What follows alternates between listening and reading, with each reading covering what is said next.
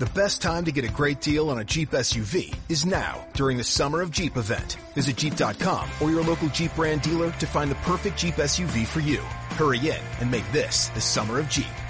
Right now during the Summer of Jeep, purchase and get 10% below MSRP on the 2023 Jeep Compass Limited 4x4 or Renegade Latitude 4x4. Not compatible with lease offers or with any other consumer incentive offers. Contact dealer for details. Residency restrictions apply. Take retail delivery by 731.23. Jeep is a registered trademark.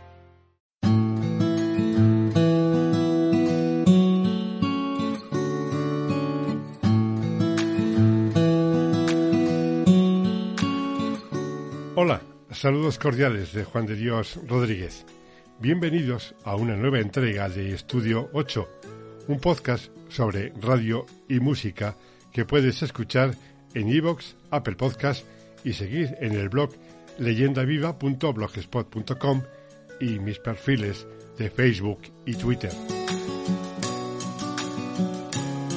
Hoy quiero contarte cómo fue, cómo nació una emisora de radio que la semana pasada cumplía 40 años. No quiero que parezca algo prehistórico, porque en 1962 la radio cumplía 58 años y ya se había consolidado como fenómeno de referencia, principalmente a raíz del desgraciado 23F. Para ponerte el ambiente te diré que no había Internet ni todo lo que ello supone. Espero que lo que te voy a contar sea de tu interés es importante saber de dónde venimos para poder iluminar el futuro. Se trata, a fin de cuentas, de mi pequeño homenaje a una ciudad, a una provincia, sus hombres y mujeres, los profesionales que me ayudaron a realizar una tarea irrepetible que se pudo llevar a cabo por el amor al oficio de radiofonista, el medio y a una tierra que se entregó con nosotros para convertir aquella emisora en el referente que es hoy.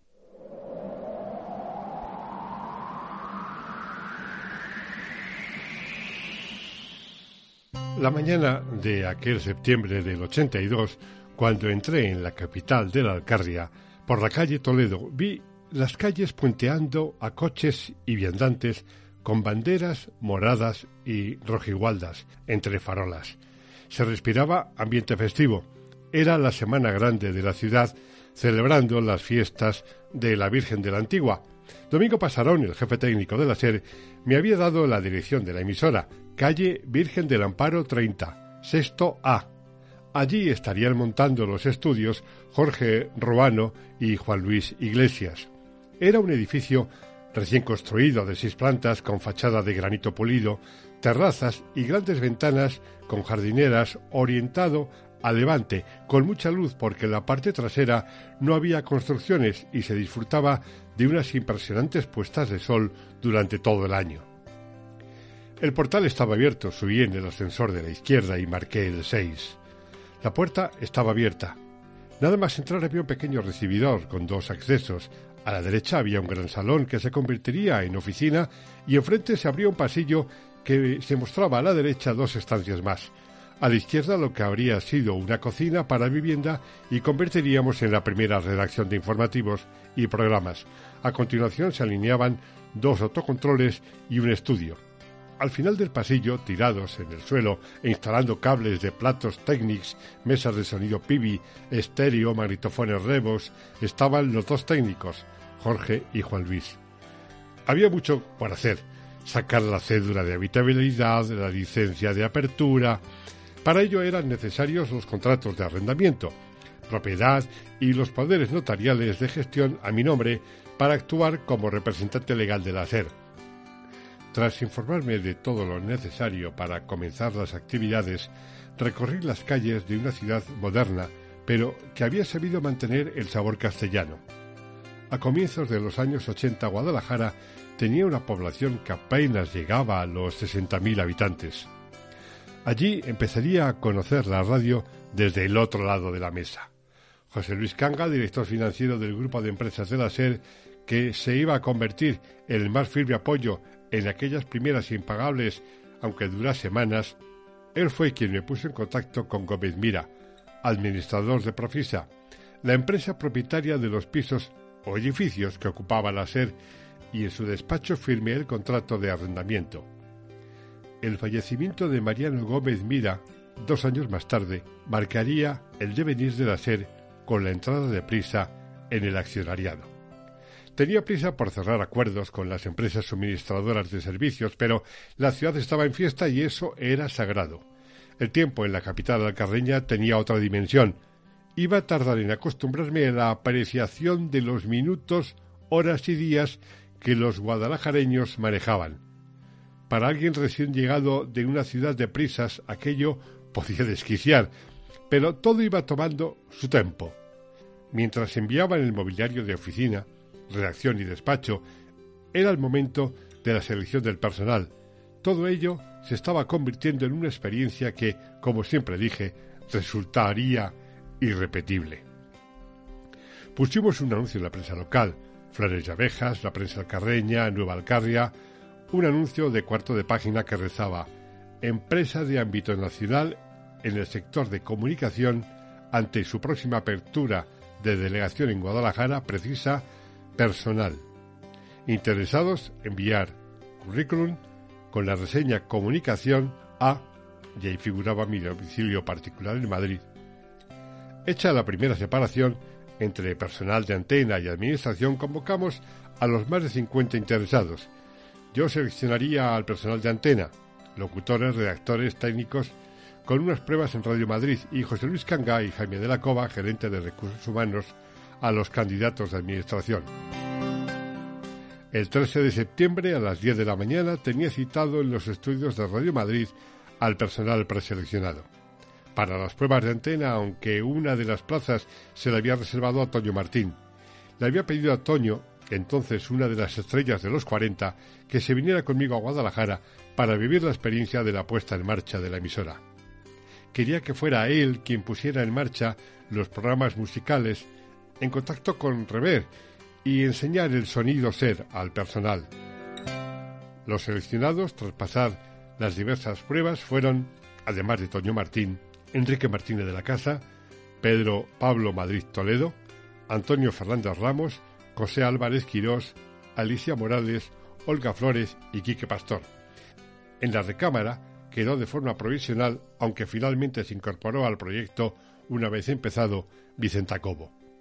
Enrique Martínez de la Casa venía de la promoción del Gabinete de Estudios de la SER del curso 81-82. En verano había alternado los turnos de los 40 principales, programas con Joaquín Prat y colaboraciones en el fin de semana que presentaba Miguel de los Santos. Actualmente Enrique es director de la UNED en Talavera de la Reina. Le habían propuesto ir a diferentes emisoras, pero la tentación de Guadalajara por su proximidad a Madrid era demasiado fuerte como para no aceptar el reto. Andrés Madrid, productor del programa Medianoche de Antonio José Alés, me había hablado de Pedro Pablo, su hermano. Era técnico de sonido en los estudios de grabaciones del corte inglés, donde trabajaba de forma discontinua, haciendo sustituciones. Antonio Fernández Ramos poseía una de las mejores y más vibrantes voces que jamás había escuchado. Modulaba cada sílaba y daba el énfasis apropiado a cada palabra, ya fuera ante el micrófono o en una tertulia de café. Amaba la radio y la comunicación por encima de todo y necesitaba compartir con la audiencia su pasión por el medio, al mismo tiempo que se empapaba de las necesidades de la gente. Eso le ha convertido en una de las voces de doblaje y publicidad más importante de nuestro país. Alicia Morales vivía en Guadalajara y fue la primera que se presentó en la emisora, pidiendo información sobre las posibilidades de trabajar en la radio. Tenía una voz muy dulce y que podía resultar una buena alternativa a las de Antonio, Pedro y Toño, y un buen complemento con Enrique. Quique Pastor venía de Azuque Cadenares, era un apasionado de la música y del deporte, aunque se ganaba la vida como DJ en la discoteca Bríos. Ya era un fiel seguidor del Deportivo Guadalajara y podría ser un buen colaborador de Toño en los temas musicales. Quique sigue en la emisora. Y Olga Flores. Llegó tarde. 24 horas tarde. Se presentó en Radio Madrid preguntando por mí y casualmente ese martes me encontraba en la central hablando con Tomás Martín Blanco sobre los contenidos de la programación. Improvisamos sobre la marcha y pude hacerle una prueba que superó muy cómodamente Tenía la voz rota como las cantantes de blues, pero lo compensaba con un tono de dulzura que traspasaba el micro. Le dije que fuera a Guadalajara al día siguiente para incorporarse al proceso de entrenamiento con Toño. Olga llegaría a ser una alta directiva de Mediaset, responsable de programas de entretenimiento. Hoy en día tiene su propia productora y es responsable del programa Alta Tensión de Cuatro. Incorporé a un nuevo periodista al carreño, Jesús Orea. Necesitábamos junto a Alicia a alguien que conociera las instituciones desde adentro y Jesús era un periodista muy bien integrado en la provincia y mejor relacionado con las autoridades desde su trabajo de funcionario en la Diputación. Sería un buen introductor de embajadores durante el periodo de lanzamiento de la emisora. Pepe Álvarez era un vendedor y organizador de eventos, lo que hoy se llamaría un agitador, tanto del medio como de su implicación con los anunciantes. Sería nuestro comercial. Queríamos que Alcalá de Henares se convirtiera en una fuerte aliada económica, cultural y socialmente. Y de allí vino una mañana Evaristo Olcina, un joven inquieto periodista dispuesto a todo, pero los presupuestos de gastos de personal estaban cerrados y solo hubo la posibilidad de pagarle por crónicas. Muy avispadamente se encargaría de colocar cada día dos o tres en la antena, tanto los informativos como los magazines.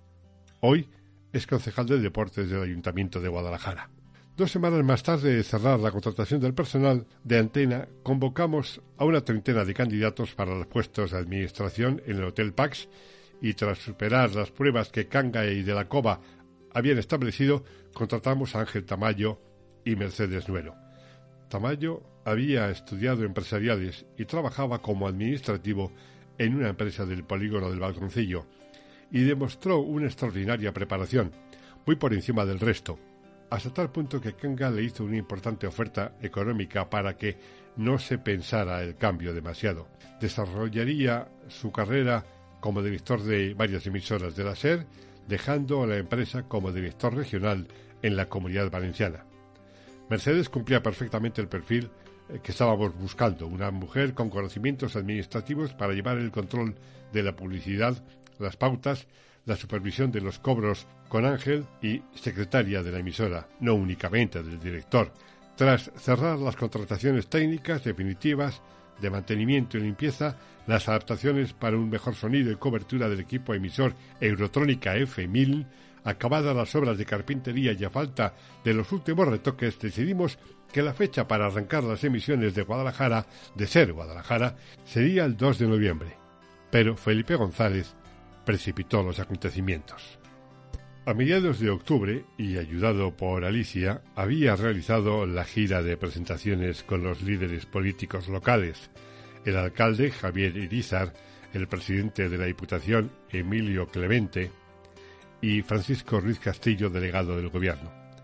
El presidente preautonómico de Castilla-La Mancha era Gonzalo Payo Subiza. Sería relevado del cargo apenas tres meses después por Jesús Fuentes Lázaro, hasta las elecciones que llevarían a la presidencia de la Junta de Comunidades de Castilla-La Mancha a José Bono. Pero lo que en aquellas semanas de octubre ocupaba el país era la campaña electoral que preveía un vuelco importante en el panorama político. Una semana antes de acabar la campaña, llegó una orden de publicidad de distribuidora CID para poner en antena una decena de cuñas diarias del PSOE. Por tanto, la primera campaña de publicidad emitida en Ser Guadalajara fue del Partido Socialista Obrero Español anunciando el mitin que iba a dar Felipe González en el campo Pedro Escartín. El lunes 25, alrededor de las 11 de la mañana, me llamó Fernando González, corresponsal político de la SER en la campaña del partido, para decirme que tras el mitin de Guadalajara, Felipe González se pasaría por la emisora para entrar en hora 25, que entonces dirigía Manuel Antonio Rico. Le dije que las instalaciones estaban aún por terminar, pero que a la hora que llegara estaría todo preparado. Aquello fue un frenesí, y sobre la marcha tuvimos que improvisar. Avisamos a la empresa de limpieza para hacer un repaso a fondo. Albañiles, carpinteros y pintores terminaron su trabajo. Probamos con los técnicos de la central del sonido de las líneas microfónicas. Bajamos al hiper de la Plaza de Santo Domingo para comprar toallas, jabón, papel higiénico, ceniceros de pasta y cristal, terminaron de poner las cortinas de persianilla y a las siete de la tarde las instalaciones estaban en perfecto estado de revista. Dos horas después se produjo una nueva llamada de Fernando González. El secretario general del PSOE le daba tiempo para ir a la central, por lo que no entraría desde ser Guadalajara. Pero él sí, Fernando, haría la crónica del mitin desde nuestros estudios. A las 10 de la noche envió la crónica a Madrid, la grabaron y se emitió en hora 25. El subdirector de informativos de la cadena fue el primer profesional que salió en antena desde ser Guadalajara para el resto de España la noche del 25 de octubre de 1982. Finalmente no había venido Felipe, pero nos daba igual. Estábamos listos para lanzarnos a la aventura y decidimos que no esperaríamos más. La sede está en tu tierra. Ser Guadalajara, 24 horas a tu servicio en estéreo. En el 88.6 de FM. Ser Guadalajara, tu radio. Dedicamos el martes a cerrar contenidos del día 28 con la cobertura de las elecciones y como no soportábamos más la espera, a las 18 horas y 3 minutos del día 27 de octubre de 1982, tras el boletín informativo de la cadena, abrí el micrófono del estudio 1 y desde el 88.6 saludé a la posible audiencia anunciando definitivamente nuestra llegada. Hablando sobre nuestro proyecto para estar junto a la ciudad y a la provincia, y de ahí nuestra denominación, Ser Guadalajara, explicando los contenidos de la programación y dando paso a los miembros del equipo para que cada uno de ellos se fuera presentando y mostrando sus ilusiones por el nuevo proyecto que entre todos, también con la audiencia, iniciábamos. Tras esa presentación hicimos sonar los jingles de la cadena y los que había creado Chema Purón para la programación local, Dentro de la vorágine de la puesta en marcha y debido a que aún no había indicativos locales unificados de las emisoras, hablé con Chema, le conté lo que quería y al cabo de una semana me trajo los jingles solicitados. Sobre la misma base musical y cambiando las salidas o colas, se daba paso a los diferentes argumentos de contenidos, actualidad, informativos, deportes, musicales, etc. El jingle genérico terminaba diciendo junto a ti. Alguien se preocupa de tus cosas, alguien te las cuenta cada día, alguien te regala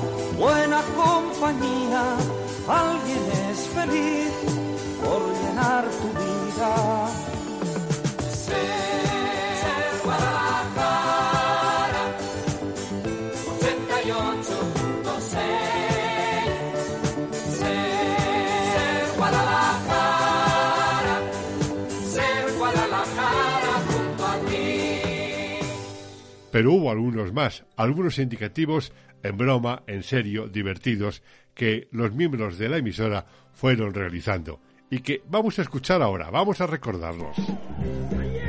Todos necesitamos a alguien aquí en la mar y todos nosotros os amamos a vosotros desde aquí, desde Ser Guadalajara. Ser Guadalajara es... ¿Taxi? ¿Taxi? Ya empezamos.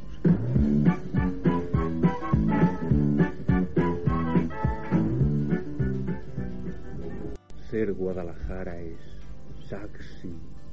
Cusa. Saxo. Casi. Sexy. Mm. Guadalajara es.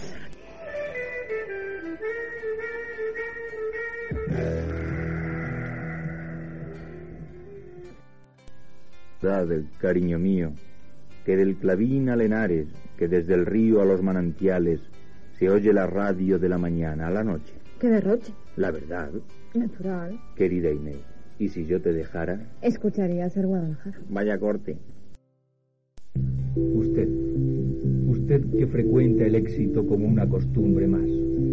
Usted que triunfa con la misma naturalidad en los negocios y en los deportes más exclusivos. Usted que está acostumbrado a que los hombres le respeten y las mujeres le admiren. Usted, ¿nos puede decir cómo lo hace? Escúchese, Guadalajara, che. Retomando el hilo, nos habíamos quedado en las elecciones del 28 de octubre de aquel 1982. Ese día, a las nueve de la mañana, nos desconectamos de la cadena. Pedro Madrid y Alicia Morales arrancaron al día, el programa local de las mañanas de Ser Guadalajara, y Jesús, Enrique, Olga, la propia Alicia y Evaristo se repartirían a continuación por los colegios electorales y las sedes de los partidos para seguir aquella apasionante jornada electoral. Quique, Pedro y Toño se alternaban auxiliándoles en los aspectos técnicos. Tras aquel día, el mapa político de Guadalajara durante cuatro años quedaría así.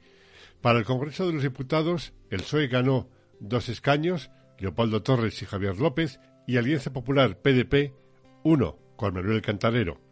Para el Senado hubo tres elegidos por parte del PSOE, Rafael Mora, Javier Solano y Alfonso Trillo, y por la coalición AP-PDP, uno, José Ruiz.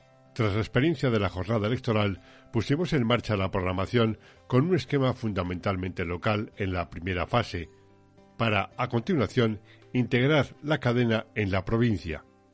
Alicia Morales arrancaba a las 8.30 de la mañana la programación local con los tramos informativos de Matinal Ser. De 9.30 a 11 se incorporaba al programa Pedro Madrid para realizar entre ambos al día, un magazine con entrevistas, reportajes y concursos.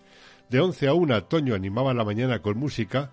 A continuación, Antonio Fernández tomaba el relevo para tratar temas de interés general hasta las 2 de la tarde, momento del informativo del mediodía con Enrique Martínez de la Casa y Olga Flores. La tarde era eminentemente musical.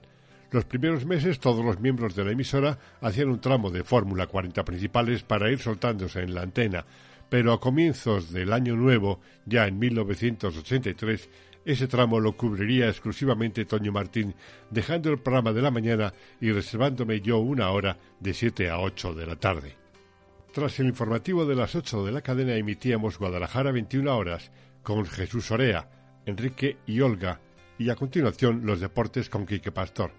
En aquellos primeros meses aún no teníamos fax, por supuesto no existía el correo electrónico y las informaciones se gestaban yendo a los bares a recoger las convocatorias de prensa de los partidos, sindicatos o asociaciones, llamadas de teléfono y visitas a las instituciones para hacer pasillos estableciendo relaciones y amistades, es decir, trabajo de campo puro y duro.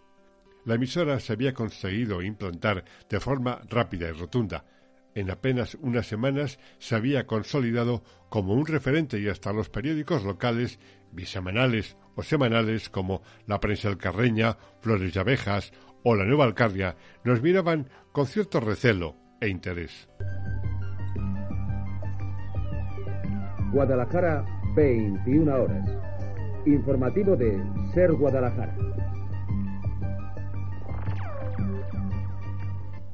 Esto es Ser Guadalajara. La actividad deportiva en Guadalajara era efervescente. Si bien el equipo de fútbol que presidía Emilio Moratilla llevaba varias temporadas jugueteando con la tercera división, la posibilidad de ascenso segunda o el de ascenso a regional preferente, la afición iba todos los domingos al Pedro Escartín. También acudían al polideportivo. Por otro lado, el balonmano era un deporte que conseguía cada año más seguidores, y lo mismo sucedía con el baloncesto, así que decidimos dar un paso más en nuestra aventura.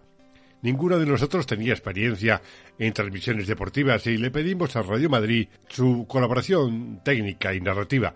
El primer partido que transmitimos del Deportivo Guadalajara, desde el Pedro Escartín contamos con la colaboración de Cholo Hurtado, apoyado por Toño, Pedro y Quique. Los técnicos de Madrid fueron Francisco José Tomillo y Mariano Revilla. Tras aquella primera experiencia nos animamos a dar los partidos del Deport, ya fueran en casa o fuera. El siguiente encuentro ya solos fue en Miraflores de la Sierra. El ámbito de la emisora, la camaradería y el espíritu que se generó en las primeras semanas de trabajo me impulsaron a institucionalizar una serie de comidas mensuales en las que analizábamos lo que hacíamos y cómo lo hacíamos y lo que debíamos mejorar. A los postres todos hablábamos de todo, y por supuesto también de la gestión del propio director, ya te digo.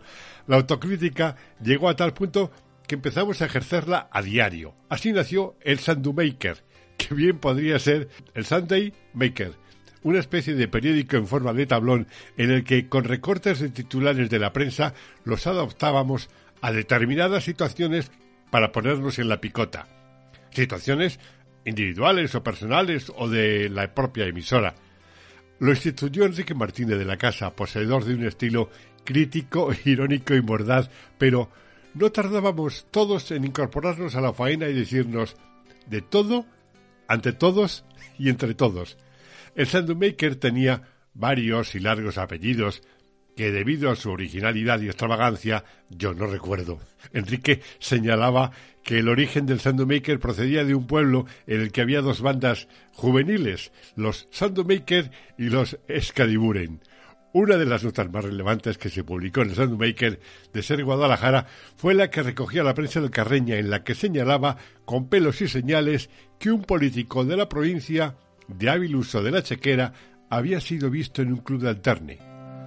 A ese tipo de tablones le siguieron otros como El qué dirán, y a raíz de todo aquello surgió El pájaro. Esto es Ser Guadalajara.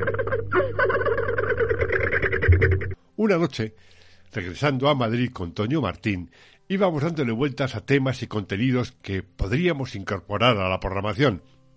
En alguna ocasión habíamos hablado de los diferentes aspectos que se podía dar en la actualidad, las cosas que se podían hacer. Divagando, divagando, nació efectivamente el pájaro. El pájaro que vuela va a la cazuela. Toño se había ofrecido para hacer en la mañana de los sábados resúmenes de la semana con llamadas de oyentes y música. Enseguida, la audiencia más joven empezó a ir por la radio para conocer el medio, ayudar y colaborar. Cuando nos dimos cuenta se había creado una redacción muy especial con gente muy joven, muy joven, la mayoría sin cumplir aún los 18 años. Quique empezó a llevar cosillas al programa y pronto se unieron un par de hermanas, Mari Carmen y Edelina. Toño le preguntó a la primera qué sabía hacer, a lo que ella le respondió que un grito tan espeluznante que utilizaría para historias de terror que él mismo se inventaba. Llegaron José Miguel Blas y José Luis Yáñez, que inmediatamente se apropiaron de la unidad móvil, un Volkswagen Polo de color que acabábamos de comprar para cubrir todo tipo de actos, pero a lo que ellos le dieron una nueva dimensión informativa. Entre el ingenio y la inquietud de Toño, el material de Quique, las aportaciones de colaboradores, los descartes de las ruedas de prensa de la semana y la rumorología local, había material para que todo aquel que se moviera en la foto guadalajareña, aun sin quererlo, acabaría el sábado en la cazuela. Políticos de todo tipo y condición, ciudadanos y cualquier oyente que escuchara o supiera algo llamaba durante la semana a la radio para convertirse en corresponsales de la actualidad alcarreña. Se consolidó un grupo muy peligroso que formaban la redacción del pájaro, aunque realmente todos éramos miembros del equipo, a la vez que víctimas, porque cuando veíamos o escuchábamos algo diferente o especial, decíamos de aquello de esto va para el pájaro. Realmente hay que hacer un homenaje a aquellos auténticos pioneros de un tipo de radio que cuajó como una gran alternativa de humor, crítica y entretenimiento que hoy en día programan todas las cadenas y televisiones. En ese sentido, como en otras muchas facetas, Ser Guadalajara fue pionera de contenidos que hoy se escuchan en la radio. En la cazuela acabaron en varias ocasiones el alcalde socialista Javier Irizar, el presidente de la Diputación del Popular Francisco Tomei, la directora de la Biblioteca Pública Blanca Calvo, el director gerente del Insalud de Vicente, el teniente de alcalde Ricardo Calvo, el presidente del Guadalajara Emilio Moratilla, Carmelo, entonces entrenador del primer equipo, o jugadores como Becerra o Rubiñán. Hasta el propio director de la emisora no estaba libre de ser guisado o frito Nadie se libraba de acabar en aquella cazuela. Para saber cómo se desgastaba el equipo del pájaro, habría que haberles visto provocar a los fruteros de Guadalajara a raíz de la trágica explosión de Chernóbil en abril del 86. José Miguel Blas y Jesús Blanco fueron con la unidad móvil, claro, al mercado, tapados con mascarillas y utilizando los medidores de sonido de las consolas Itame, cambiando las polarizaciones cuando acercaban el micro a la fruta, los búmetros se disparaban y hacían ver a los vendedores cómo afectaba la contaminación nuclear a las naranjas de los puestos. Al principio querían, querían al principio los querían matar, Pero una vez aclarada la broma terminaron colaborando con el programa. En otra ocasión, a raíz de una fuerte nevada, se inventaron una pista de nieve que iba desde la cárcel, cita en la misma calle de la emisora, hasta la plaza de Santo Domingo. En aquel programa colaboraron y llegaron a trabajar posteriormente en la emisora o se consolidaron como grandes profesionales el propio José Miguel Blas, José Luis Yáñez, técnico de sonido, multireparador, fabricante de aparatos de radio, que llegó a ser incluso alcalde de Ita, su pueblo, Mamen, sus gritos, Edelina, más tímida, Santos Vindel, Lola García con sus historias, Esther Rico Pérez a los teléfonos, José Antonio García Molina, alias Chupagrifos, Lourdes Ayuso, encargada de la puerta y novia de Chupagrifos. Luis Miguel Martínez, historias y desinformativos, llegaría a ser responsable de la revista 40. José Miguel García, Mónica Chaparro, poseedora de un armario de voces que triunfaría en los guiñones de Canal Plus. Jesús Bueno, hoy jefe de informativos. Miguel Ángel Loranca, técnico de sonido. Y Toño Martínez, que conducía todo sin carnet.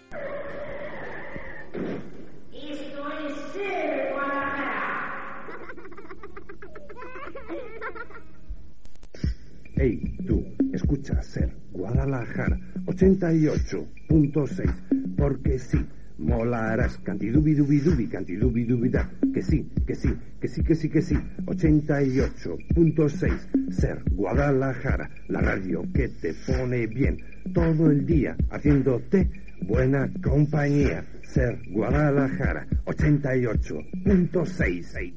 Luego llegarían los premios Ser Guadalajara, el honor que supuso que el ayuntamiento me eligiera para dar el pregón de las fiestas de 1985, la cobertura del segundo viaje a la Alcarria de Camilo José Cela y los incidentes de aquellas peripecias que cubrió magníficamente Olga Flores. En fin, muchos, muchos recuerdos. En ocasiones suena en mi mente aquella campaña de publicidad de la Diputación en la que se señalaba que Guadalajara no sólo estaba en Jalisco, haciendo un recorrido por sus comarcas y pueblos. Vengo desde Molina su señorío y pude viajar por la campiña, la serranía, la alcarria y más. Y te quiero contar por todo lo que he visto. Guadalajara no solo está en Jalisco. Vengo del Alto Tajo hasta Molina y hacia el Casar. Fui de volar que a Cogolludo y al Espinar. Y te quiero cantar por todo que visto. Guadalajara no solo está en Jalisco. ¿Y si no está en Jalisco? ¿Dónde está? La solución en www.deguadalajara.es, la web de la Diputación de Guadalajara. Porque Guadalajara no solo está en Jalisco.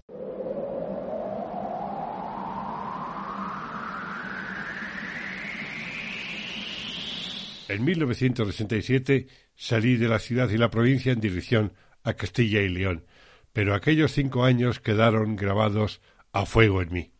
Después pasaron más compañeros y directores como Fernando Machado, Antonio Gil, Ángel Tamayo, Manuel Muñoz Rojo, Javier Polanco y actualmente Victoria Higuera. Precisamente bajo su dirección, Ser Guadalajara, que ahora emite el 95.5 del dial de FM, se está celebrando el 40 aniversario de aquellos primeros días y con tal motivo me llamaron de la emisora para recordar sus primeros pasos. Esta es la entrevista emitida la semana pasada en el Hoy por Hoy Guadalajara.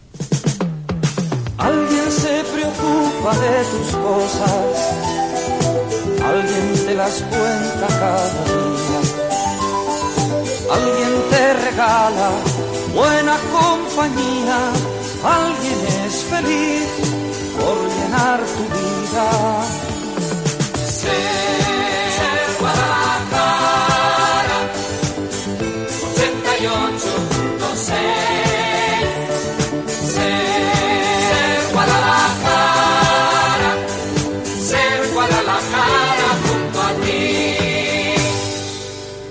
La gente que nos esté escuchando ahora mismo habrá dado un salto en el tiempo, concretamente hasta 1982, a través de esta sintonía. Tenemos que saludar en este nuevo espacio que inauguramos hoy a nuestra compañera Elena Tundidor, ya conocida aquí por todos. Muy buenos días, Elena. Muy buenos días de nuevo. Qué gusto estar aquí otra vez. Para nosotros también es un gusto que nos acompañes y que vayamos a comenzar este espacio ya solo con la el jingle, en este caso que hemos escuchado, yo creo que nos podemos hacer una idea sobre qué vamos a hablar. Sí, exactamente. Eh, como ya muchos sabrán, este año 2022 Ser Guadalajara cumple ya cuatro décadas y en este espacio vamos a hacer un repaso en el tiempo de la historia de la emisora. Hablaremos, por supuesto, de qué estaba pasando en España y en Guadalajara en cada momento y también de la música que sonaba en la radio. Y bueno, hoy estrenamos esta sección y vamos a empezar por el principio, como debe ser. 1982 nace Ser Guadalajara y para hablar del origen de, de, Cadena Ser Guadalajara vamos a dar la bienvenida a Juan de Dios Rodríguez, primer director de la emisora. Muy buenos días, Juan. Buenos días. Hola, buenos días. Buenos días, Rebeca. ¿Te ha pasado a, a ti que has dado también ese salto cuando has escuchado el jingle? Pues eh, sí, pero te voy a ser sincero, voy a ser sincero, eh, relativamente, y os cuento un pequeño secreto y a continuación lo explico. Eh, hace unos días hablé con Chima Purón, precisamente que es el autor de ese jingle, de una serie de jingles que hicimos cuando la emisora emitía a partir, efectivamente, en el 88.6 entonces, en aquel 82, porque entonces la SER no tenía personificados los jingles por emisoras, tenía el de cadena, la sintonía azul y demás. Entonces, eh, Ser Guadalajara era una emisora que abríamos, que inaugurábamos y bueno, pues eh, uno tira de amistades, relaciones y demás y le pedimos a Chema Purón que eh, si nos podía hacer algunos jingles dedicados, pues eso, genéricos a la radio, al deporte, a la información. Y él la verdad que nunca había hecho eso y se sorprendió, pero entregó toda su profesionalidad y rigor y, y estilo. Y de hecho, eh, el otro día, ya aquí ya es cuando me, me expando, me explico un poco, eh, hablaba con él para el podcast que yo estoy realizando desde hace unos meses, que se llama Estudio 8, y hablaba con él precisamente de, ese momento, bueno, de su carrera musical, y hubo un inciso hablando precisamente de esos jingles. O sea, le hemos clavado entonces. Totalmente, totalmente. Bueno, como decía, en 1982 nace Ser Guadalajara y lo hace contigo a los mandos. ¿Cómo fue la concesión de su puesta en marcha y cómo fue liderarla? Pues mira, yo eh, en el mes de mayo, me, el que entonces era director de contenidos y programas de la SER, Tomás Martín Blanco, me ofreció eh, ir a Guadalajara. Me comentó, mira, eh, la radio, yo dedicaba el micrófono hacia la noche con las radios de las estrellas y hay mucha gente y pocas estrellas. y vio que yo podía desarrollar una tarea eh, más eh, eh, por detrás, ¿no? Y me ofreció ir a Guadalajara, un sitio en el que yo había estado pateando el Parque de la Concordia de crío cuando iba con mis abuelos algún fin de semana que otro, y bueno, pues me hizo mucha ilusión. Para mí era una novedad enorme, porque yo no conocía nada de lo que era la gestión radiofónica, pero bueno, aquello de que obliga la, la necesidad y entonces se pone uno las pilas. Y entonces eh, era todo conocer algún mundo nuevo, desde comprar, bueno, eh, cuando yo llegué el primer día, eh, a finales de, de, este agosto ah, y demás, no, a finales de agosto estaban dos técnicos en el suelo colocando cosas, poniendo magnetofones, demos, las consolas, las mesas, bueno, pues desde comprar mobiliario de oficina, estanterías, ese tipo de cosas, como si fuera montar una casa, ¿no? Y a continuación contratar al personal. claro, formar el equipo.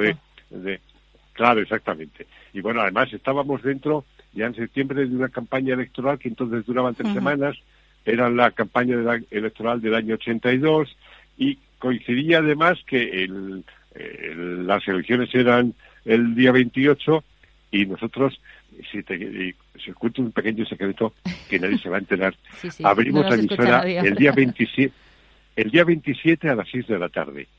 O sea, realmente la, la oficial es el 28, ¿no? Pero a las 6 de la tarde y abrimos el micrófono, saludamos a, a, la audiencia que podía estar pendiente porque durante un mes habíamos estado poniendo música no stop sin interrupción, claro, ah, eh, haciendo pruebas y demás. Y ya ese día pues dimos paso a los compañeros que me iban a acompañar en aquella primera aventura radiofónica como director de emisora. Qué maravilla. Eh, eh, ya, lo, ya lo has dicho tú, eh, las elecciones fueron como el, punto de partida de, la emisora, bueno, de las, em, de las emisiones oficiales de la, de, la, de, la, de la emisora de Ser Guadalajara, pero también fue cuna de, de muchos otros acontecimientos destacados, aunque este, obviamente, em, em, las elecciones fue, fue la más importante porque además ganó, ganó la izquierda después de casi 40 años de dictadura se pone fin a esa época de transición? ¿Cómo, ¿Cómo fue empezar con este hecho? Pues mira, fue, fue eh, realmente que nosotros habíamos pensado que podíamos empezar allá por la primera semana de noviembre, eh, con tranquilidad, una vez que pasara eh, todo el boom de las elecciones, nos fuéramos asentando, nos fuéramos entrenando mejor, porque los locutores, la gente que haya contratado, bueno, gente por un lado de la oficina y otro para la antena. Pues los de la antena tenían poca experiencia musical, venían de la facultad, estaban estrenándose en el periodismo, pero por las tardes eran musicales y había que entrenarles también en el tema de la música. Bueno, nos tomamos con calma aquello y en esto que el día 25 de octubre nos llaman de la central de la, de la redacción de informativos diciendo que que Felipe González daba un mitin en Guadalajara, en el Pedro Escartín, y que iba a entrar en hora 25 en la emisora. Bueno, eso nos lo dijeron a las dos a las 12 del mediodía. Estábamos de los... Tal tensión se produjo que, bueno, eh, ya a, las seis, a las 6 de la tarde ya no había pintores, albañiles, eh, eh, carpinteros, no había ni Dios. Solamente estábamos todos nosotros preparados ya hasta, bueno, hasta ceniceros fuimos a comprar por aquello de si venía con puros o no venía. Total, que a las 8 de la tarde nos dicen que le ha dado tiempo a acabar el mitin y se va a Madrid y entra desde Madrid. O sea, que ya no venía al final. no venía, pero eh, sí, sí vino el que era subdirector de informativos hmm. de la SER, Fernando González, que fue quien se encargó de hacer la crónica de hora 25 del mitin de Felipe González. Entonces, él fue el que estrenó el micrófono para la cadena aquella noche del 25 eh, para eh, contando cómo había ido el mitin de Felipe González. Claro, a raíz de aquella tensión que se generó, lógicamente, pues nada, dos, tres días después decidimos, venga, arrancamos para adelante. Y bueno, esa es la fecha ya, digamos, oficial, claro, exacto. Y arrancasteis eh, esta andadura en esa sexta planta del número 30 de la calle Virgen del Amparo, donde sigue, y en ese 88.6. ¿Cómo acoge la ciudad y provincia de Guadalajara a esta nueva emisora? Bueno, fue, fue, realmente, eh, eh, fue realmente espectacular, porque eh, al mismo tiempo llegábamos a una emisora de, la Rato, de la nueva emisora Rato, se llamaba Radio Guadalajara. Ellos habían acuñado ese nombre, por eso las emisoras, en este caso nuevas de la SER, en este caso Guadalajara, en lugar de llamarse Radio Guadalajara, se llamó, eh, pusimos el acrónimo de la SER como, digamos, nombre de la emisora, SER Guadalajara. Y entonces fue, eh, la gente nos recibió con, con tal cariño, con tal, eh, o sea, con tanto deseo de que eh, la voz de los oyentes de Guadalajara, de sus instituciones, de los ciudadanos de a pie, pudiera pasar por la antena, que, fue maravilloso. De hecho, al cabo de un año hicimos, claro, queríamos, eh, la respuesta de la audiencia era buenísima a través del teléfono y peticiones que hacían de todo tipo y, y demás. Entonces, al cabo del año hicimos un, una encuesta local solamente para Guadalajara y bueno, nos habíamos disparado a 17.000 oyentes en un año en una ciudad que entonces tenía 55.000 habitantes. O sea, era, eh, era algo tremendo, ¿no? Entonces, eso lo notábamos en la calle, lo notábamos cuando íbamos con la, la unidad móvil, un Volkswagen Polo que compramos a los pocos meses. Entonces, las, claro, para transmitir, por ejemplo, los partidos de fútbol del Guadalajara, del Deportivo Guadalajara, o en el Pedro Escartín, o en Miraflores de la Sierra, o, con la Segoviana, o con el Conquense, ¿sabes? O sea, daba igual. Y dábamos, mm, eh, bueno, pues eh, eso, notábamos el calor de la gente en todo ese tipo de actividades. Qué maravilla. Y bueno, tú llevabas el timón, pero te acompañaba el primer equipo de Ser Guadalajara. Entre, entre los nombres eh, de este equipo destacan Enrique Martínez de la Casa, Jesús Orea, Olga Flores, Quique Pastor, Toño Martín, Alicia Morales. ¿Qué recuerdos tienes de estos años con este equipo? Y supongo que tendréis muchísimas anécdotas de estos primeros pasos, ¿no? Mira, mm, mira, además es gente que está consagrado y se ha consolidado. Enrique Martínez de la Casa es el director decano de la Universidad a Distancia en Talavera de la Reina. Olga Flores es una de las redes ejecutivas de la televisión eh, privada de este país. Estuvo muchos años en Mediaset y actualmente es la productora ejecutiva del programa que emite cuatro Alta Tensión. Eh, Jesús Orea, eh, le conocéis porque sigue, nos ayudó a comenzar los informativos en Ser Guadalajara por la noche, pero él trabajaba en la Diputación, donde sigue estando, y lógicamente no podía mm, compaginar las dos cosas, incluso por eh, eh, con había temas que, chocaban, ¿no? Lógicamente, entre la actualidad y la gestión política. Hablamos con él eh, esta semana, además, porque ha presentado su última obra. Es un gran amigo y además escribe muy bien. A yo, cada vez que publica algo me lo manda y yo lo, lo devoro. Eh, Alicia Morales fue eh, eh, eh, la primera casi redactora que contraté de Guadalajara y fue los primeros pasos, los primeros meses, mi mano derecha. bueno, Toño Martín le llevé, Toño Martín había estado en los 40 principales en Madrid durante muchos años. De hecho, él casi fue el descubridor de Avellán, del Baby. Y para poner en marcha lo de los 40 principales por la tarde, porque íbamos a hacer una programación mixta, yo dije, mm, la persona adecuada es Toño. Y como con él tengo, tenía, tenía y tengo muy buena amistad, le encargué el papelón y me lo traje. Luego hubo otro compañero, Pedro Madrid, que eh, vino también para hacer el programa de las mañanas con Alicia y se encargaba como más técnico de sonido, ¿no? Y Quique Pastor, eh, Quique Pastor es, eh, para mí Quique Pastor es el entrañable, porque venía, aún no habíamos abierto la emisora y coincidimos en el ascensor eh, y me dijo que iba al sexto y dije, anda, ¿vienes a la radio? Y dice, sí, y dice, vengo a buscar trabajo. Y digo, ¿y de qué? Y dice, pues para hacer deportes.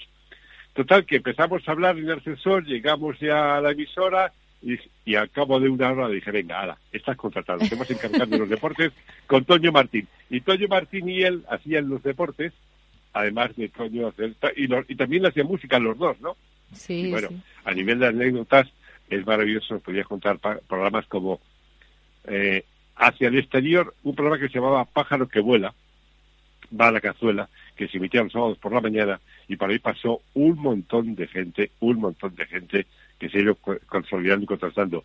Y a nivel interno, hicimos un tablón, digamos, de anuncios que se llamaba el Sandumaker, y el Sandumaker era recorte de, prensa con eh, frases sueltas para retratar a alguien en concreto que no tenía nada que ver ningún contexto, ¿no? Entonces, cada uno de la emisora, al cabo de unos días, podía salir ahí en el panfleto de Sandumaker retratado por alguna gracieta, alguna metodura de pata, alguna historia, y todo estaba hecho con titulares de cortes de periódicos, ¿no? O sea, una cosa, bueno, en fin, muy, muy, muy divertida, muy divertida muchísimas anécdotas. Eh, por desgracia no nos queda más tiempo. Nos encantaría seguir hablando. Para eso vamos a tener este espacio de todos esos inicios de estos 40 años de ser Guadalajara. Pero agradecerte, eh, Juan, de verdad que hayas inaugurado con nosotros este espacio, como inauguraste hace 40 años ser Guadalajara. No podía ser otra persona realmente. Así que un auténtico placer, de verdad, que hayas estado con nosotros. Muchas gracias. Nada, yo os agradezco el detalle, un beso a todas, abrazos para todos y ya sabéis que eh, aquí me tenéis para todo aquello que le haga falta y necesite ser Guadalajara en cualquier momento. Estupendo, muchísimas gracias. Un abrazo. Cuando piensas en viajar, piensas en momentos llenos de encanto, en lugares apartados, pero a la vez cercanos, donde la arquitectura tradicional que se fusiona de forma extraordinaria con el entorno natural, ofreciendo experiencias entrañables. En sitios con el encanto de poder llegar a revivir parte de nuestro pasado, haciendo un recorrido fascinante por entornos artísticos que atesoran el encanto de nuestra historia. En paisajes infinitos, donde poder disfrutar experimentando sensaciones únicas y donde la naturaleza siempre te sorprende con múltiples propuestas para desconectar.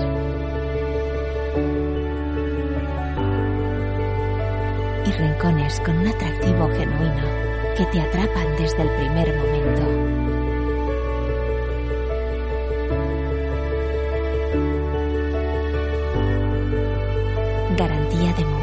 dulces, de momentos para encontrarte contigo. Todos ellos están aquí, en Guadalajara, tu destino de interior. Esta es la última campaña, la más reciente de la Diputación Provincial de Guadalajara, denominada Encanto Interior. Y vaya que si lo hay, y vaya que si lo tiene. Por eso este ha sido mi pequeño homenaje a una ciudad, a una provincia, a sus hombres y mujeres, a los profesionales que me ayudaron a realizar una tarea realmente irrepetible que se pudo llevar a cabo por el amor al oficio de radiofonista, al medio y a una tierra que se entregó con nosotros para convertir aquella emisora en el referente que es hoy. Y como la provincia, también esa emisora tiene un enorme encanto interior. Hasta aquí este especial casi episodio de Estudio 8, que ya sabes lo puedes escuchar en leyendaviva.blogspot.com, en mis perfiles de Twitter y Facebook y claro, en iVoox y en Apple Podcast. Hasta la próxima semana. Un abrazo muy fuerte de Juan de Dios Rodríguez y saludos cordiales. Nos oímos.